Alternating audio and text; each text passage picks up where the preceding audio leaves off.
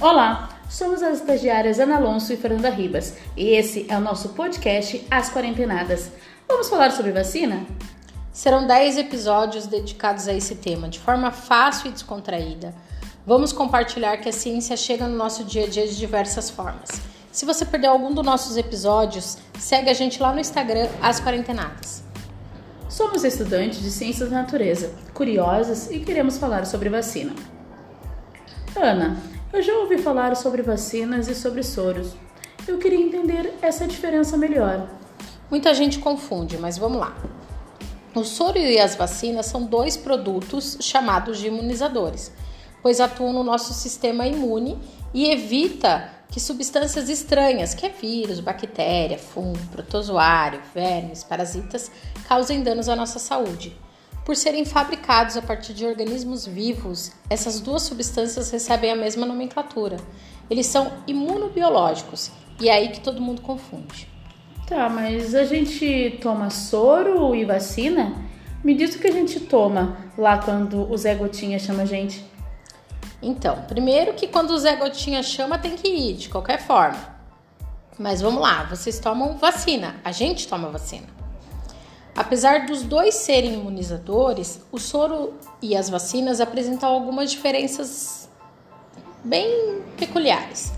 As vacinas no, nos protegem de determinadas doenças, tá? Contra o vírus, contra o vírus da gripe, o HPV, por exemplo. As vacinas também são fabricadas a partir de agentes patogênicos mortos ou atenuados, é um organismo capaz de produzir doenças infecciosas aos seus hospedeiros, tá? Então a vacina é produzida do vírus morto, de uma forma ou atenuado, de uma forma que não pode fazer nenhum mal. Vacina não faz mal. Quando uma vacina é aplicada, o corpo inicia a fabricação de um anticorpo contra os invasores, mas também produz células de memória. Isso é importante saber. Se posteriormente a gente for exposto a esse mesmo agente, o nosso organismo será capaz de produzir uma resposta imunológica mais rápida e, consequentemente, destruirá o vírus antes que ele cause qualquer dano.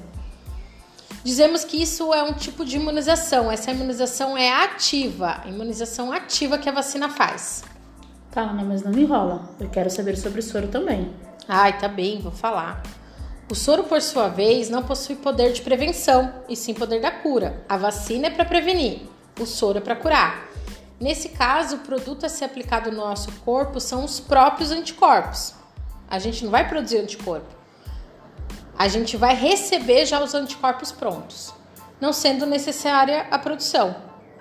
Em virtude dessa característica, dizemos que se trata de uma imunização passiva. Vale frisar que, diferentemente das vacinas, o soro não garante proteção prolongada. Isso acontece porque, ao administrar o soro, estamos injetando anticorpos prontos e, portanto, não há fabricação de células de memória.